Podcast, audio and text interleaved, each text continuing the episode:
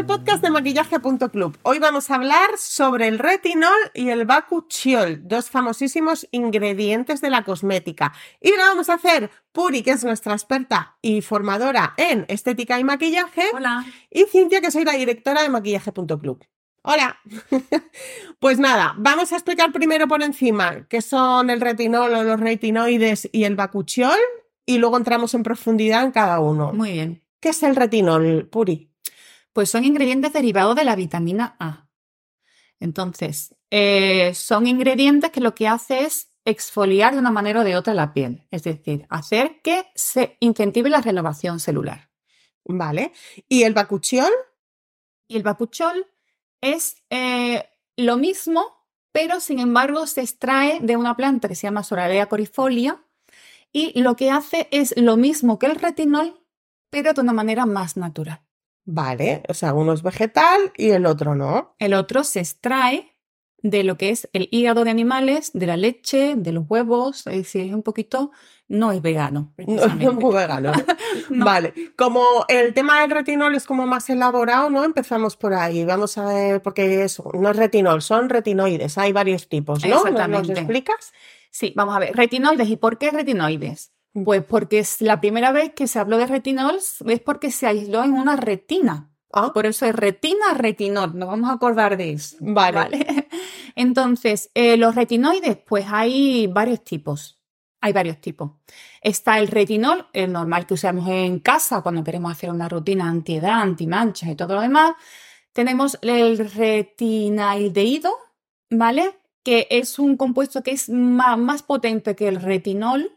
Eh, y después está también eh, el ácido retinoico o tetrinoína, o isotetrinoína, que es un poquito también más, más complicado ya y más potente, que se utiliza muchísimo con, tanto de manera oral como de manera tópica para la gente que tiene acné, lo manda el dermatólogo. Siempre tiene que ser eh, con receta, ¿vale? Y aquí sí que es bastante potente. ¿Mm? Claro, sí que es el que te, te controlan incluso con análisis de sangre, etcétera, porque te afecta. Exactamente.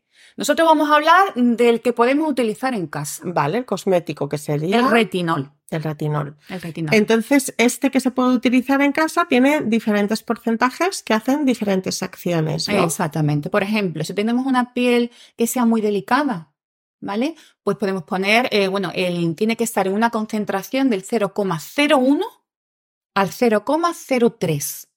Es decir, que es muy bajita. Vale. ¿vale? que para empezar también, ¿no? Porque aquí para usar este ingrediente Hay que eh, necesitas un retinizar la proceso. ¿no? Hay que retinizarla. Y el proceso de retinización de la piel puede durar incluso hasta seis semanas. Es decir, poner un día sí y un día no, depende del tipo de piel. O si una piel muy sensible, un día sí y dos no.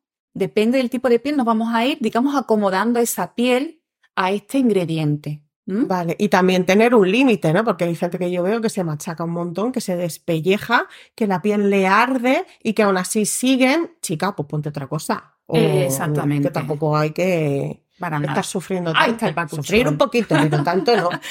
Sí, pero que es verdad que la concentración es importante. Lo que hemos estado hablando para pieles sensibles, pero si una piel normal, por ejemplo, podemos ponerlo de un 0,03 a un 0,3. ¿Vale? Y si es una piel bastante fuerte, incluso hemos estado utilizando hasta el 1%. Vale, o sea, el máximo cosmético es el 1%, Sí, ¿no? Para pero, usar en pero, casa. mm, la legislación va a cambiar. Sí, ha entrado una nueva normativa Que dentro de poquito vamos a poder utilizarlo solamente al 0,3. Máximo, Como máximo. en casa. Si no- En- Bueno, en casa, en cosméticos, si no ya se va a considerar un medicamento. Y al, al tema, por ejemplo, de utilizarlo para manos y para cuerpo sería un 0,05, es más Vale. bajito todavía.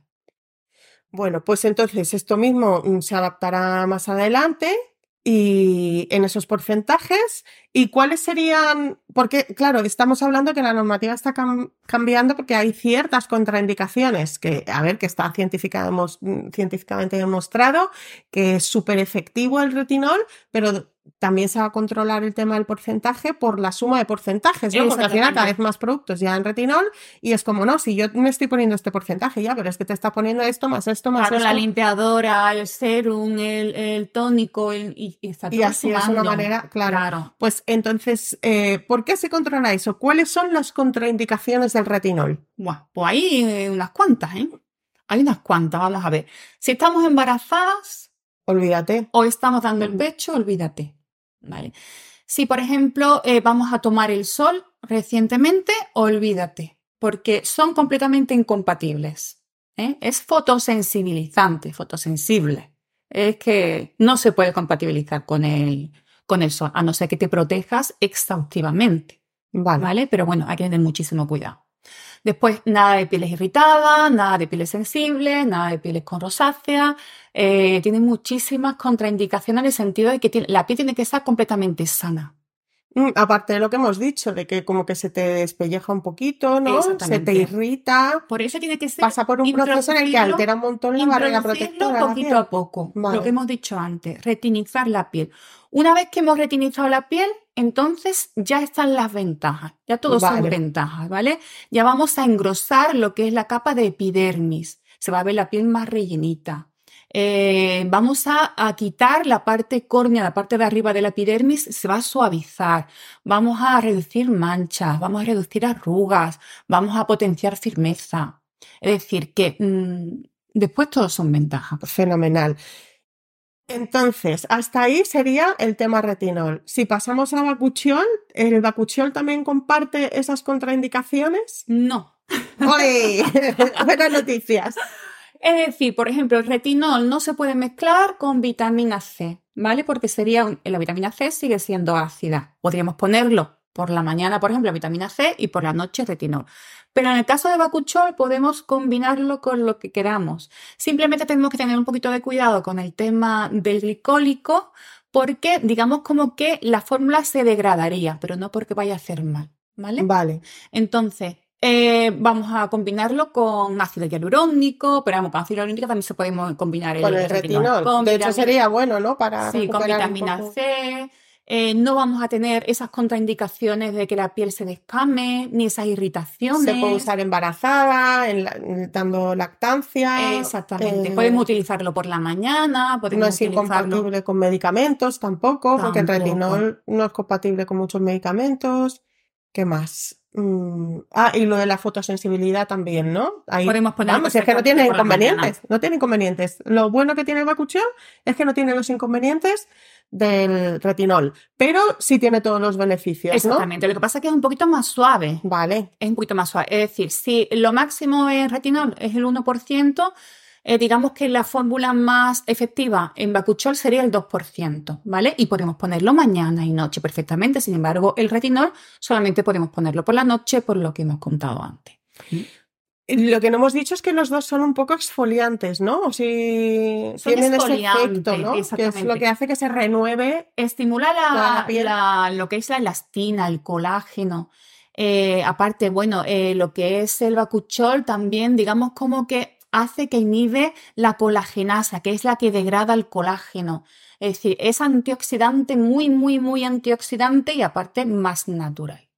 O sea, ¿a qué tipo de pieles vendrían bien estos ingredientes? Es decir, el bacuchol a todo tipo de A todo el pieles. mundo, ¿no? Y Sí. joven, más madura. Date cuenta que tipo. eh, este tipo de ingredientes empezó a utilizarse para el acné, para hacer que se renovara la piel más frecuentemente, que no se taponara. Entonces, para gente que tenga acné, para gente que tenga arrugas, para gente que tenga manchas, para el envejecimiento, es decir, estos dos ingredientes de verdad mm, espectaculares. Pero es que el bacuchol encima puedes ponerlo con toda tranquilidad.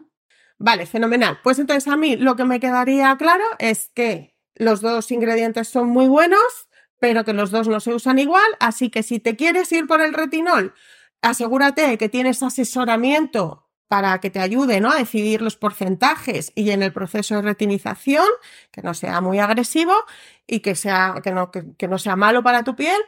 Y si no, si no te quieres complicar tanto la vida, pues oye, usa el bacuchol, que es súper efectivo también, que no tiene ninguna contraindicación y que lo puedes usar tranquilamente en tu rutina cosmética sin ningún problema.